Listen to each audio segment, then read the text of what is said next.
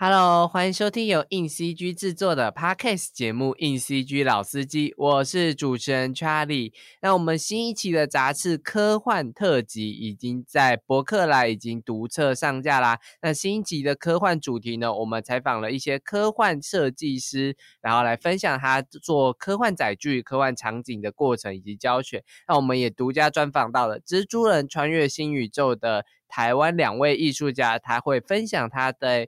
电影里面做的幕后制作，然后我们也收录了网友票选的三十部科幻电影。那详情呢，下方的链接都有，那欢迎大家去购买哦。这个主题，我相信大家都应该有看到标题字，应该知道我们要来采访的呢是《蜘蛛人穿越新宇宙》另外一位台湾艺术家，他没有在收录在刚刚说的杂志上面，然后他是负责灯光制作的。Yuna，那我们就先来欢迎他，然后也请他介绍一下他在动画圈大概多久了。欢迎 Yuna。Hello，Hi Charlie，大家好，我是 Yuna，然后我现在是在 Sony Picture Imageworks 索尼影业担任灯光师与视觉开发。然后我在这行的经验大概快要三年，最近做过的电影有《星际义工队三》，然后还有。蜘蛛人穿越新宇宙加入了今年算是两部票房都非常好的片子，这样子。那想问一下，就是到底是什么原因让你想要进入就是动画产业的呢？动画产业的话，主要是因为我从小就很喜欢画画，然后也喜欢看一些动画，然后电影等，本来就是一般的兴趣。真正让我想要踏入。制作电影的话，是因为我高中的时候看了三 D 版的《驯龙高手》，然后当时候因为它是三 D 的嘛，然后被那个里面的画面震撼到，就第一次有了那种我也想做出这样的东西的念头。《驯龙高手》是第一集的《驯龙高手》吗？对，第一集超好看。我也觉得，我觉得他前两集都很好看啊。第第一集超级好看，第一 集超级震撼，对啊。我懂，我懂，就是看到的时候也觉得，哎，就是一个很好的一个冒险故事。好，那为什么后来选择出国求学呢？出国的话，是因为我本我是在台湾念的大学，然后大学我念那时候念的是平平面设计。那我们设计学院是有几堂相关的动画的课程，我那时候有去修，但我觉得就是有一点不够，因为我本来想要做的就是像。迪士尼、皮克斯那样在电影院播放的动画，然后后来我是有查了一些资料，知道说美国的动画产业它最发达，嗯，所以我当时候就有申请了一些北美的艺术学校，然后我后来是去念了萨凡纳艺术学院。OK，这样，那萨凡纳艺术学院，你觉得读起来你有什么收获吗？就是这个学校的风气啊，或者是课程这样。嗯，我觉得我还蛮推荐这间学校的，就是嗯，因为它是非常的就业导向，就它跟一般的学术性的学校不太一样。它的它这个学校的目标就是让所有的学生都找到工作，所以他 请来的老师都是待过业界的人，然后课堂也是会教你实际，譬如说业界在用的技术啊之类的。然后他一堂课就是你一个做作品的机会，譬如说这个课他一个学期。会有两三个 project，所以你可以有很长的时间去好好做完一个作品。嗯，然后他每一周上课的时候，你就可以给老师看，然后你会可以得到很多改进的建议。嗯嗯，所以这个是对累积你的作品集可以有很大的帮助。那你觉得你在那时候就决定，哎，我想要往灯光师走了吗？一开始的时候其实没有，就一开始我刚进去的时候，我念的是动画系，就那个时候我有一个。想要画二 D 动画的梦，我那时候我一开始其实想要画类似那种 storyboard 啊，或者是 concept art，嗯，然后后来是有修了一些课之后，发现做二 D 的话，在美国比较不好找工作。哦，我觉得台湾过去，我觉得你可能是台湾也受日式文化影响很深，就是台湾过去的创作者，我采访那么多。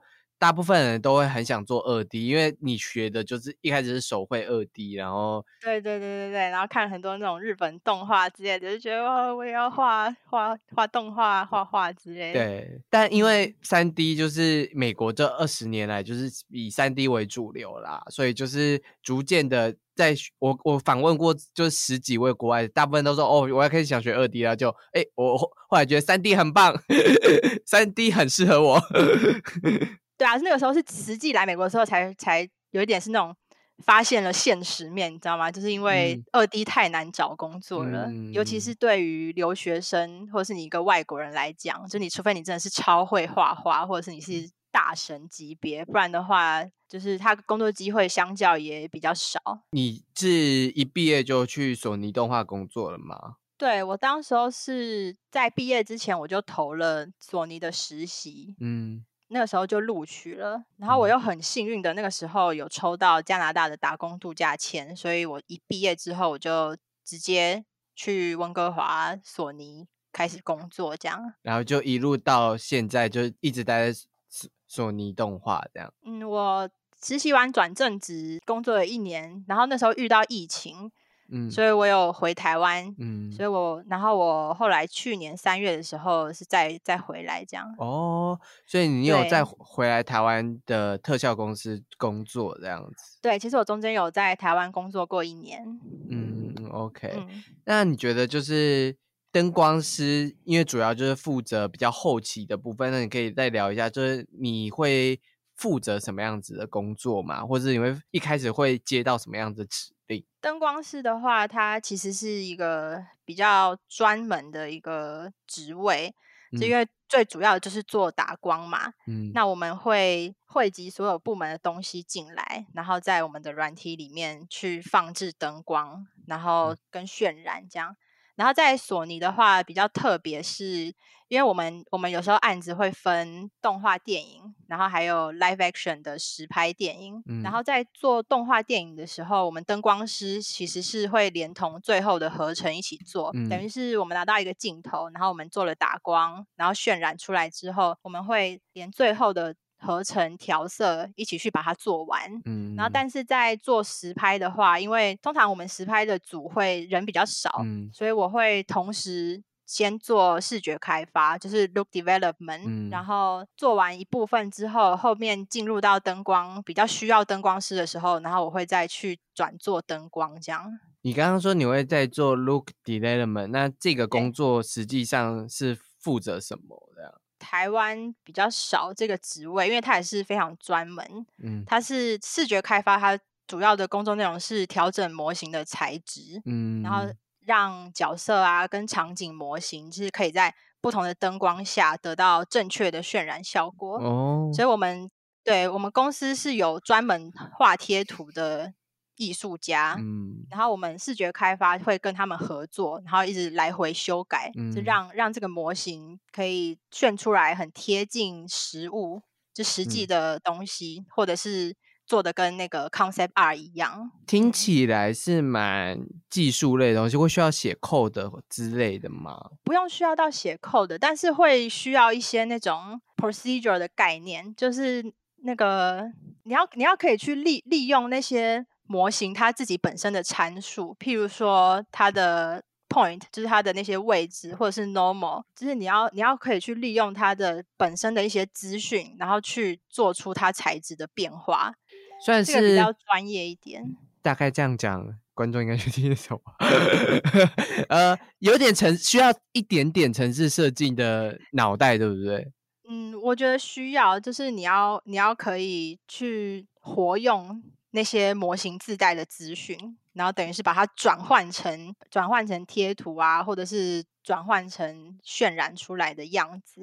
因为因为你自己也是艺术背景出身，所以你觉得学这个对你来说是哎，它是另外一个脑袋思考，还是其实就它就只是像学软体一样熟悉它就好？个人是觉得你会你会需要一点那种城市的概念，数理类的逻辑。对，因为它很多时候我们我们在调那个数值，然后它可能在软体里面，它可能会有一些很多加减乘除。就其实它的它的概念就是它会把贴图里面的资讯就是转换成数值，然后你可以用那些加减乘除去让它变成各种各样的效果，这样。嗯理解。对，所以其实很多时候会会用到一些数学。那我们就先聊《星际义工队三》。你说特效会是比较小的组合，那在《星际义工队三》里面，你是负责哪一场戏的？在《星际三》主要是做有一段他们。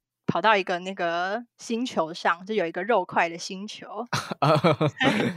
然后还有一个 Counter Earth，就是有很多动物的人的那一段。哦，回忆对不对？印象中是就是那个机器开发了很要把人变成动物啊，不是回忆，是他们后来有去一个有一个翻转的一个地球上，然后他们去就是有很多那种动物长相的人类，哦哦哦，都是动物长相的人，然后他们就在那边。大肆破坏的那哦，然后把那边的房子都炸掉，这样哦，理解反地球嘛？印象中，对对对对对，我们主要是做这两段，嗯。那这两段的视觉开发跟灯光，你觉得有什么就是特色，或是有什么比较需要制作的地方吗？我觉得在做那个肉块星球的时候，给我的印象真的还蛮深刻的，因为我我每天都在面对那些 神秘的肉块。对啊，所以然后那时候第一次看到，觉得这个 concept 就是也太酷了。他有明明确的说是怎样的肉块吗？鸡肉、猪肉之类？没有没有到那么明确，但是他他们就是可能会要求说，你尽量越恶心越好，这样。对啊，就是面对这些肉块的时候，就是他们你会怎么去创作说，哎，他们要越恶心越好？那你怎么想说，哦，那这样加就会变得很恶心的？可以自己去找很多那种参考资料来看，所以就可能会你会被迫去看一些你平常不会想要看的东西。你看了什么？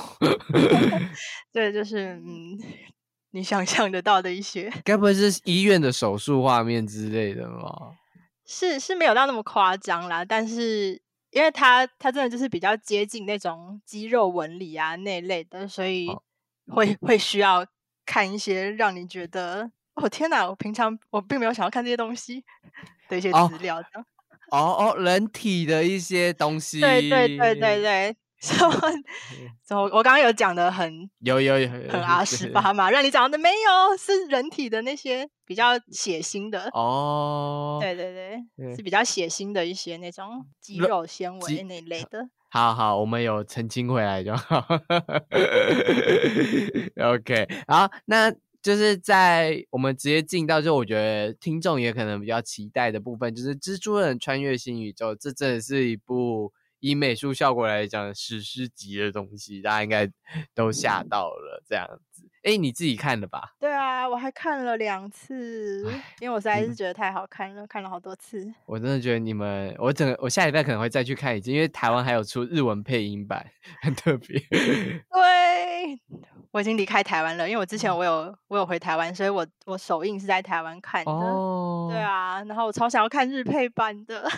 只能未来去串流串串去串流的时候点那个日文配音版来看。呃，我们先我先帮你看一下好不好看？应该很嗨吧？因为我有看过，我有看过日，我已经看过日文版的那个预告片了，然后我就觉得它配的超热血。对，我也觉得其实《制作人穿越剧》就很适合热血的日文。对，他的那个 他的那个日文配音的预告片听起来就很像那种 Jump 系的，就是超级热血这样。对，很适合超级英雄。但你在《蜘蛛人穿越新宇宙》里面负责的是关的那个打鼓的画面，以及最后拥抱就是爸爸的画面，就是比较像是关宇宙的灯光合成部分。然后，对，呃，关的宇宙其实非常的特别，它其实是像一幅水彩画或者是油画之类，反正就是美术馆的画的这部部分的美术设计。那它在灯光合成上，你觉得有什么挑战吗？这个挑战还蛮大的，因为我加入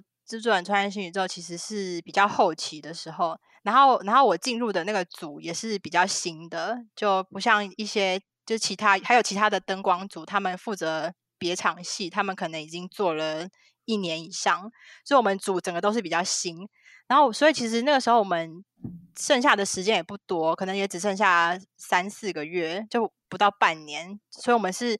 在一个很短的时间内，然后从零开始把这整场戏做完。那你觉得，就是比较水彩类的风格，跟你一般可能常比较接触到那种三 D 跟特效场景，呃，真人实拍有什么不同？就是它它的那个你在做的时候，它的自由度很高，因为它的美术风格很强烈，嗯，所以它几乎每一个镜头它都会有一个 color key，它等于是一个类似那种这个镜头颜色的草稿，就是他们希望。这个镜头是长什么样子，或者是什么颜色这样。然后我们我们第一版会通常都第一版都会照着 color key 的颜色去打光，但是因为他们画那个 color key 是草的东西，所以我们发挥的空间可以有很多。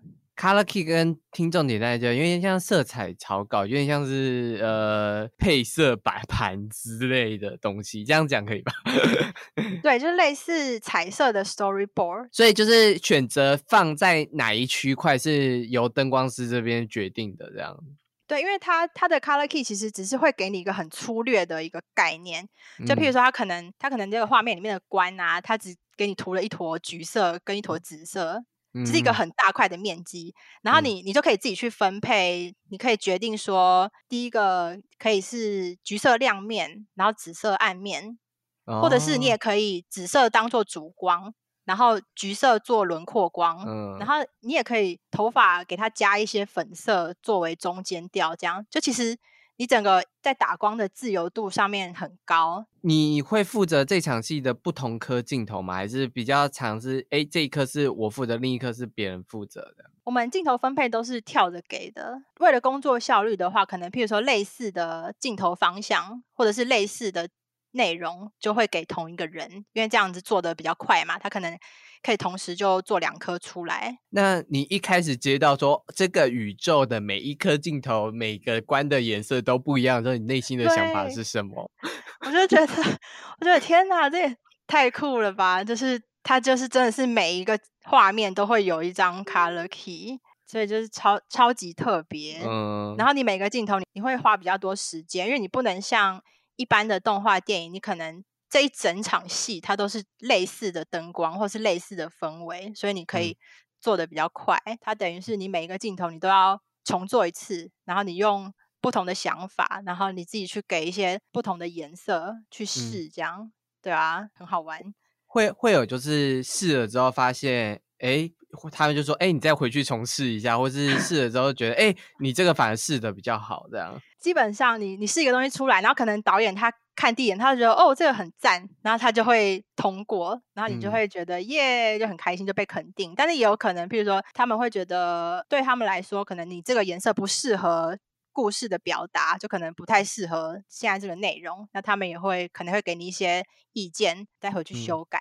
就是其实都会都会有。那打鼓戏比较深刻，还是抱拥抱的戏比较深刻？我两个都很喜欢诶，我觉得对啊，因为这两场戏都都很漂亮。因为打鼓的话，它是有一点那种蒙太奇的手法。嗯，就因为它每一个画面都跳的都跳的很快，但是它每一个画面的颜色也都不一样，所以它会有一种就是给你一个很强烈的跳接的感觉。然后，然后关跟他爸爸和解那场戏的话，是你可以很充分的感受到说，哎，他们想要就是用颜色去讲一个故事，然后会会有那种一个更感性的一个感觉。我自己很喜欢关拥抱爸爸那场戏，因为我我我先简单讲一下，因为我觉得电影给关的戏份没有很多，嗯，所以他需要粉丝吗？你是关粉丝。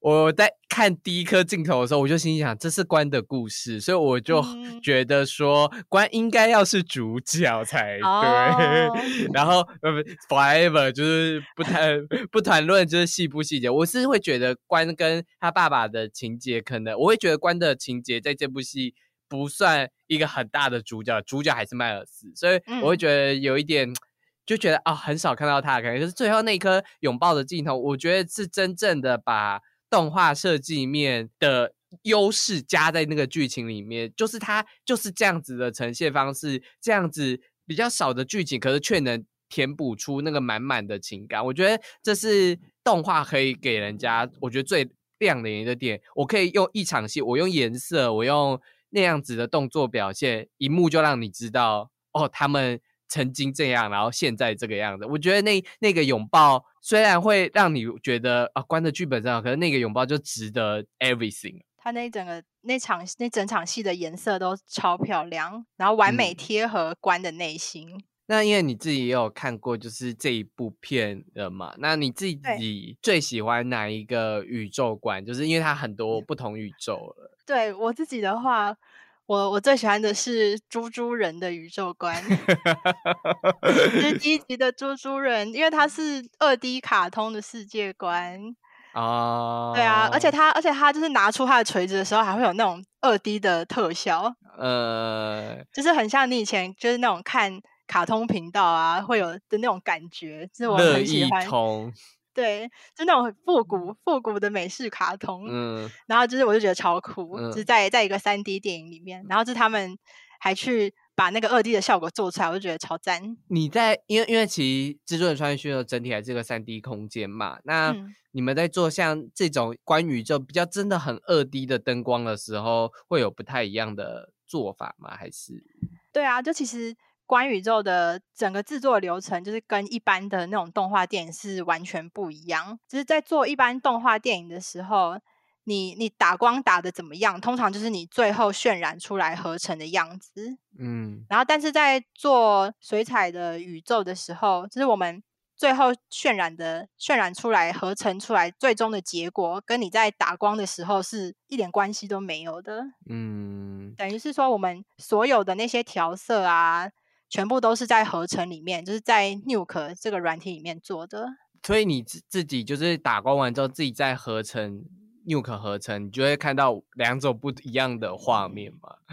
对，它是完全不一样，因为我们是我们为了要做出它水彩的效果，就是它的工具是在合成的软体里面，所以我们对等于是你那些水彩啊、笔触什么的，都是在 Nuke 里面调的。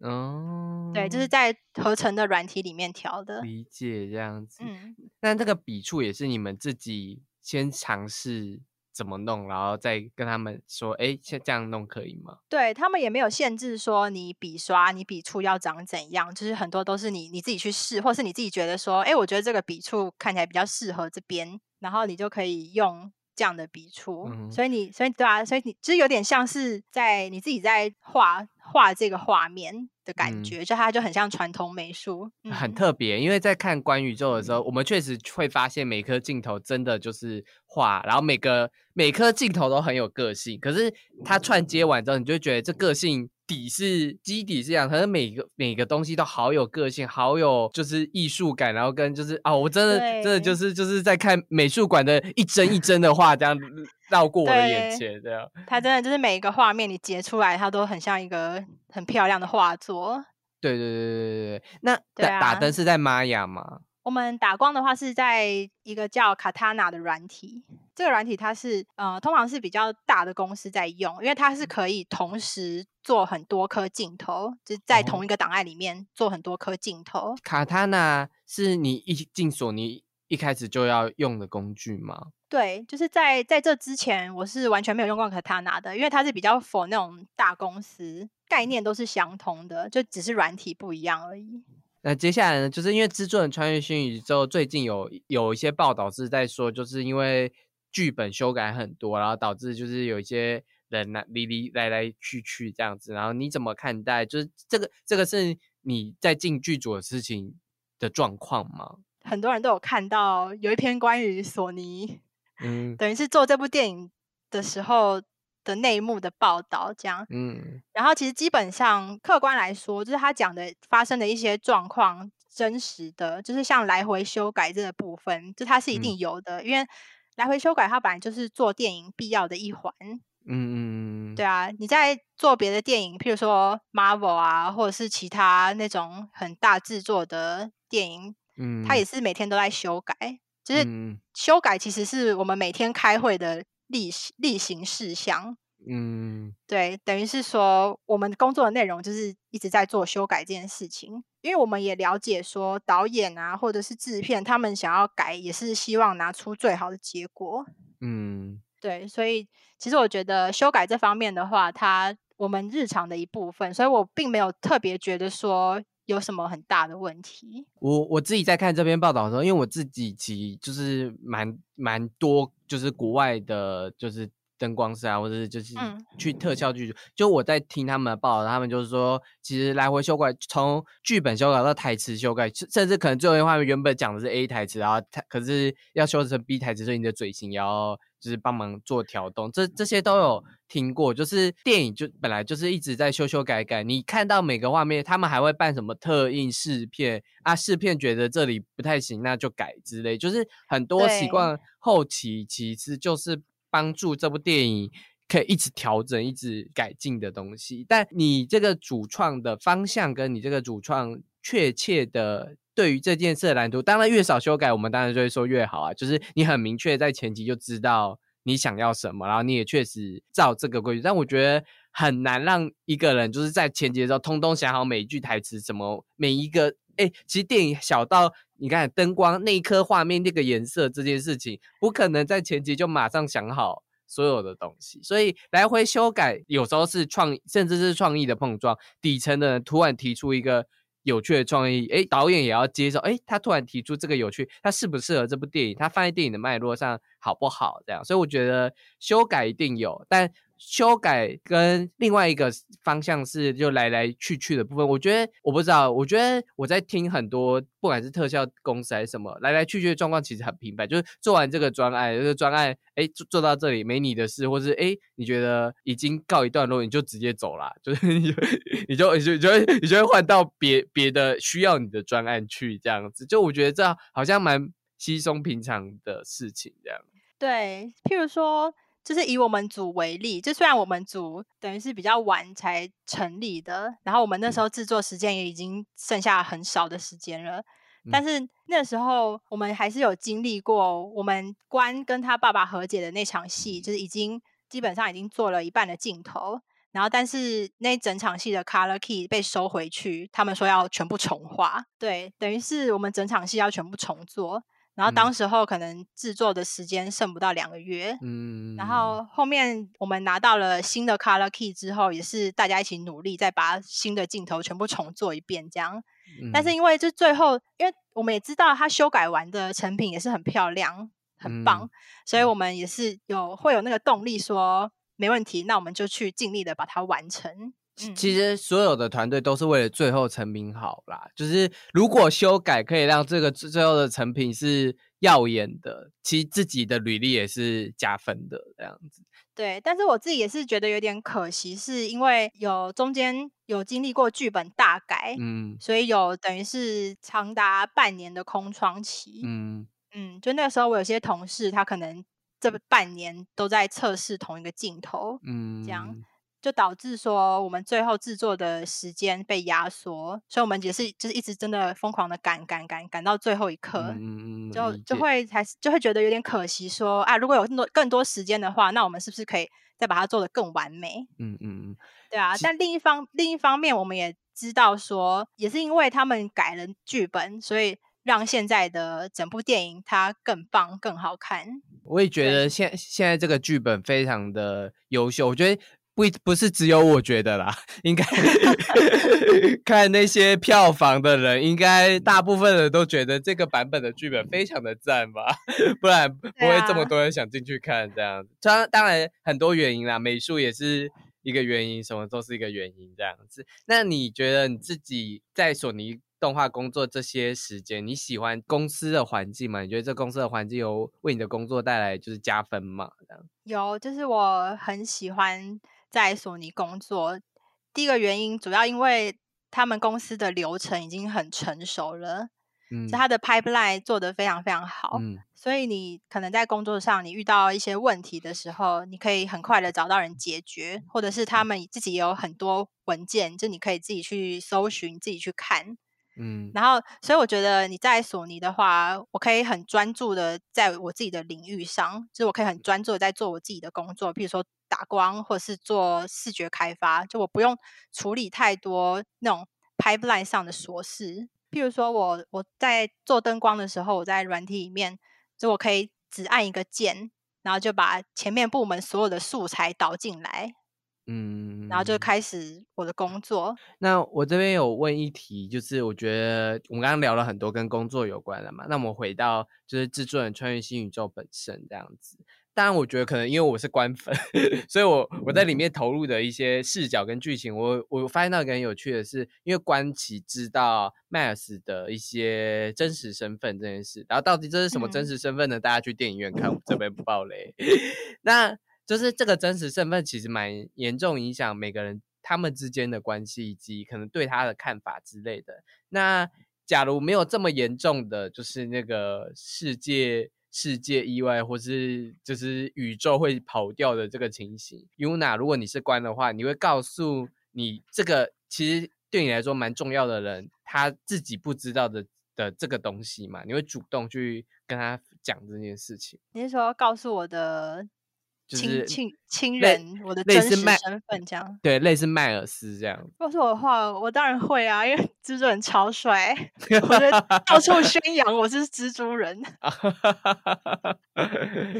当然，前提是前提是就是我的亲人，就是我知道他们都会接受。哦，对啊，因为既然是自己最亲的人的话，我觉得他们 OK 的，他们不会不接受。但我觉得这同时也像是。成长背景的一环，我觉得如果越关那个设计，应该就是高中生，应该吧？在高中大学，其实就跟人在高中大学的时候一样。如果你的高中大学有，就是如果你就是有点异于他的，其实关迈尔斯跟什么那些超级英雄，其实就是某一种异类，就是有点像，哎，你可能是同性恋或是别的，就是它是一个。社会群体的某一种异类，但是这个异类不一定是指性向的问题，就是你的身份，你可能是超级英雄，你可能比较害羞一点的人，这样有点没办法打进群体这种人，那你愿不愿意就是很承认这个身份？因为有些不承认这个身份，就会让这个身份困窘他很多。我觉得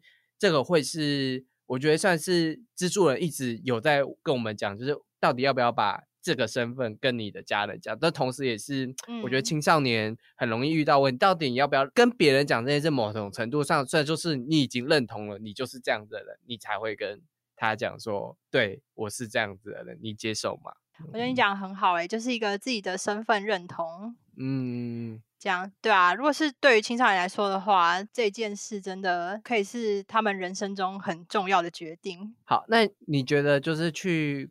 国外工作，你自己有觉得就是有改变很多吗？或者是别人就觉得，哎，你你你改变蛮多的。我自己的话，我是觉得改变最大的第一个是行动力会变得很高，真 的，因为你在国外一个人嘛，所以你很多事情你只能靠自己，对啊，要自己去争取机会，就是比较变得比较主动一点嘛，就从社交到任何事情上面。对，主要是找工作的时候，对 啊，这是非常需要，这是很现实的问题。嗯嗯，譬如说你找工作的话，可能你很喜欢这间公司，但他可能没有没有开你要的职位，但你还是可以写信去问，去问他们，去介绍你自己，让他们知道说，哦，这边有一个人，他很喜欢我们公司，然后很感兴趣，就是也是。等于是说，也可以让公司留下一个印象。好，那因为有些人可能也是哎，很想做动画电影之类的，你会建议他来国外吗？非常建议。对啊，因为好莱坞电影嘛，一定是在北美，毕竟是最大的电影产业。嗯，那你觉得就是就是如果想要进来国外工作的话，可能要考虑哪一些事情跟选项这样？最重要的一点就是签证跟身份的问题，非常的现现实。嗯，这一块的话会需要好好的提早规划。你你你是当时有碰到什么阻碍之类的吗？我觉得这个是就是每一个留学生或者是每一个想要在国外工作的人都一定会遇到的问题。嗯。你想要在国外工作的话，第一个一定是公司要帮你申请工作签嘛。这一点的话，每一个国家它的规定又都不一样，然后他们的要求的一些条件也不一样。嗯，对啊。其实对于国外的公司来说，就帮外国人申请工作签，就是一件可能稍微麻烦一点的事情。对，所以他们可能会比较倾向录用，说不定他就是有一个本地人。然后他的作品集没有那么好，但因为他是本地人，所以公司不用帮他弄一些那种有的没的，然后他们会比较愿意去录取这位本地人。对啊，这是一个很现实的问题。所以就其实还是要尽力的扩充自己的作品集，要尽力的去展现自己无可取代的能力，这样子。或者是你要先做好功课，去了解说这个国家它的工作签证好不好拿，或者是他的身份好不好拿。加拿大应该，哦，我也我刚刚是想说，加拿大应该有比美国还要好吧？有有有有有，好太多了。对啊。加拿大的话，就加拿大跟美国的产业方向现在是其实有点不太一样。嗯嗯嗯。现在美国的特效公司，他们主要是做电视剧跟广告比较多。就其实他们电影特效的话，因为加拿大的他们政府有补助，所以基本上大部分的特效公司都已经等于是外移到加拿大。呃。这也有听说，就是其实国外的特效公司很多都在加拿大，甚至是纽西兰、澳洲那边开分部了，就是甚至有去印度，就是自对就没有在局限于在美国。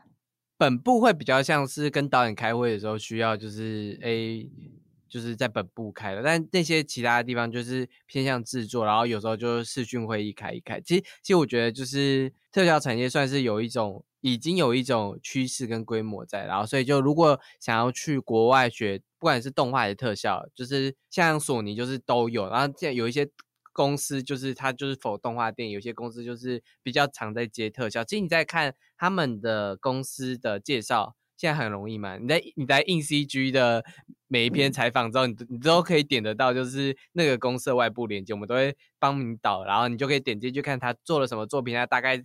都做什么类型？然后你也可以借由这个报道来了解，哎，他们做这个类型专注在哪些？因为有些特效公司，你后来我们后来采访之后觉得啊，这个特效公司都做场景，就是觉得啊，有点了解，有点了解这个特效公司的属性了，这样子。对，就会变得比较专门。嗯嗯嗯，对啊。像美国现在的话，就你可能也只剩下比较大的那种动画公司，譬如说迪士尼或者梦工厂那种。嗯。但是那种公司又很难进，就是外国人的话，你基本上如果你没有身份的话，你是没有机会的。嗯嗯嗯，理解这样。加拿大的话，现在是它薪水相较美国会比较低，但是签证跟身份比较好拿。那也非常感谢，就是 Yuna，就是跟我们分享，就是你在穿越蜘蛛人穿越新宇宙星际工队三的工作表现，以及灯光身为灯光师跟视觉开发师的一些工作的历程啊。那非常感谢 Yuna。那本期杂志科幻特辑就有收录 Yuna 的其他两位台湾艺术家在蜘蛛人穿越新宇宙做的内容，然后也有一些其他科幻设计哦。那有兴趣的话，下方点击资讯栏的链接。都可以购买哦。那如果你喜欢本集节目的话，不要忘记帮我们按在 Podcast 按五星，然后也不要忘记按个喜欢，然后也可以在 IG 或者是下面的链接来留言，然后跟我分享你觉得这一集的内容啊。那这里是由硬 CG 制作的 Podcast 节目，硬 CG 老司机，我们就下集见喽，拜拜。